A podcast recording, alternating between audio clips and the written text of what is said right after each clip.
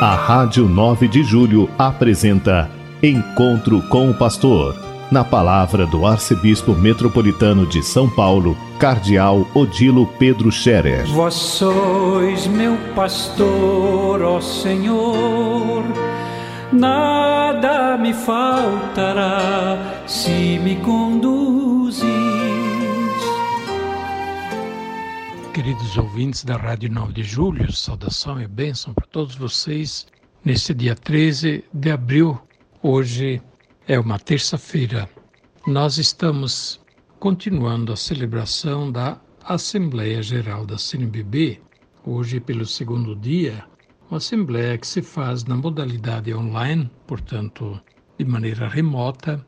Nós não estamos reunidos fisicamente em Aparecida, como todos os anos, e é uma pena, mas também temos que cuidar da saúde dos bispos e por isso não estamos reunidos.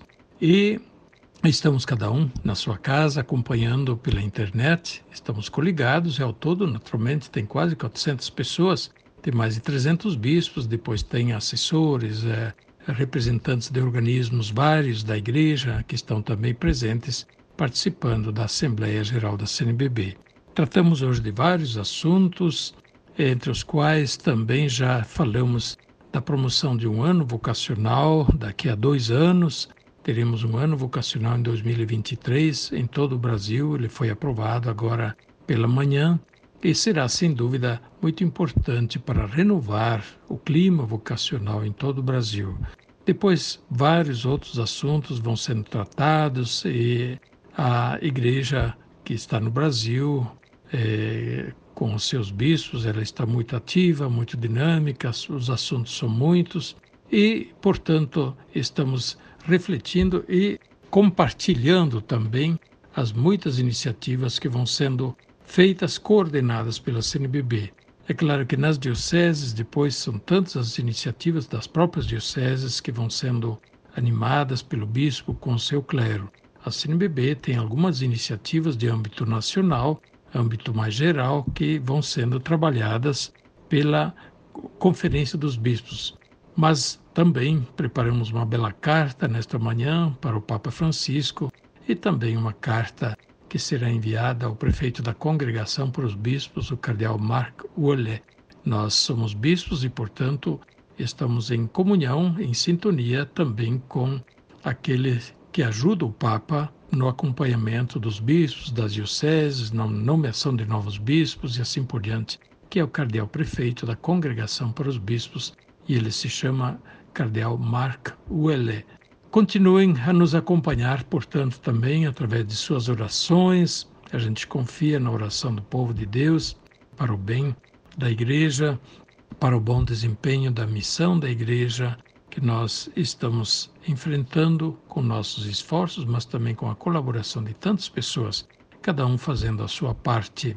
A igreja não é obra de uns poucos, a obra da igreja é fruto de um grande mutirão, no esforço do povo de Deus unido em Cristo, trabalhando, se esforçando para viver, testemunhar, compartilhar a sua fé, evangelizar e realizar aquilo que é bom aquilo que é conforme o Evangelho para edificar um mundo bom, uma sociedade boa, promover a justiça, a dignidade das pessoas, a solidariedade social, o respeito e a, a convivência pacífica e fraterna entre todos. E assim nós, como também todas as igrejas e todas as religiões, somos chamados a compartilhar com a nossa parte para uh, o melhor da vida da sociedade, da vida do Brasil. Nós continuamos a, no tempo pascal que nós estamos vivendo a ler os testemunhos dos Atos dos Apóstolos sobre a vida da igreja lá no seu início. Já nesta manhã, na missa das sete horas, que também é transmitida pela Rádio 9 de Julho, é transmitida pela internet, também pelo Facebook. Nesta manhã já falei sobre o início da vida da igreja, a primeira comunidade em Jerusalém, e como vivia esta comunidade, depois como as coisas evoluíram para a igreja ir tomando pouco a pouco a sua forma, como ela se apresenta hoje, organizada do jeito que está hoje. A organização da igreja, ela evolui naturalmente, ela não está fixa há um tempo, Mas aquilo que é próprio da igreja, isto permanece. Permanece o mesmo. Muda o jeito, mas a ação permanece a mesma. E o que é que permanece o mesmo? Primeiro, permanece o compromisso da igreja de ser discípula de Jesus, de professar a fé em Jesus Cristo no anúncio do Evangelho, de anunciar e testemunhar o Evangelho de Jesus ao mundo, mediante palavras, ações e muitas formas de testemunhar o Evangelho. Permanece a mesma fé, a fé dos apóstolos, transmitida depois de geração em geração que veio até nós. Permanece a mesma obrigação de viver a caridade, Sim, o compromisso da caridade para nós podermos testemunhar ao mundo o amor ao próximo, o amor a Deus e ao próximo que são inseparáveis. Permanece também a mesma esperança, esta sim, porque nós somos, sim, discípulos daquele que prometeu para nós ainda a plenitude da realização das promessas de Deus. E, portanto, nós não, não esperamos apenas coisas para este mundo, mas esperamos a vida eterna esperamos a participação plena na vida de Deus como Jesus prometeu. A primitiva crist... comunidade cristã tinha algumas características que permanecem também as mesmas. Ela perseverava no ensinamento dos apóstolos, e isto significava na fidelidade da palavra de Deus. Também hoje a igreja é, é servidora da palavra de Deus, é discípula da palavra de Deus. A igreja não inventa a sua mensagem, mas a igreja anuncia o que é próprio da palavra de Deus. A primeira comunidade cristã perseverava nas orações em comum, e por isso é que nós fazemos as orações em comum, quer em família, nós não só rezamos individualmente, mas, sobretudo, a grande oração em comum é a, a Eucaristia e depois também a celebração dos outros momentos de oração, a liturgia das horas, por exemplo, as orações em comunidade que fazemos de muitos modos. A primeira comunidade cristã perseverava na na fração do pão, assim dizem os Atos dos Apóstolos. Ora, a fração do pão é exatamente uma referência à Eucaristia, a participação da Eucaristia em primeiro lugar. E, portanto, a fração do pão, a Eucaristia, é essencial à vida da igreja também hoje. Participar da vida da igreja é participar da Eucaristia. Não dá para entender que dá para ser cristão sem participar da Eucaristia, vivendo apenas de modo individual e subjetivo. A nossa fé se expressa e vive comunitariamente, mas a fração do pão também é a caridade. A primeira comunidade cristã partilhava os bens, cuidava que não houvesse necessitados uns, é, entre eles, que não houvesse ninguém passando fome, e por isso se preocupava com a caridade em aliviar os sofrimentos dos pobres, dos doentes e assim por diante.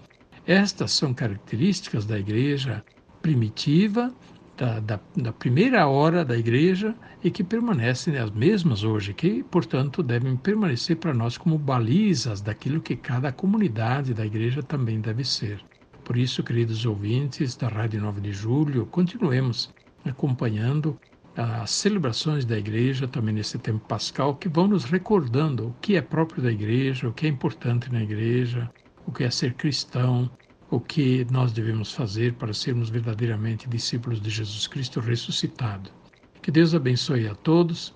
Eu rezo pelos doentes e por todos aqueles que sofrem. Tenha certeza da minha oração e também a minha palavra de consolo e de conforto a todos aqueles que vivem entristecidos, que estão de luto, que portanto precisam da nossa oração. A bênção de Deus Todo-Poderoso, Pai, Filho e Espírito Santo desça sobre vós e permaneça para sempre. Amém.